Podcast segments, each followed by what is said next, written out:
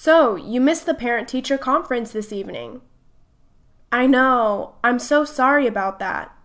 I just couldn't get away from a meeting in order to go. Don't worry about it. But you do have to promise that you will attend the next one. Yes, of course, that's not a problem.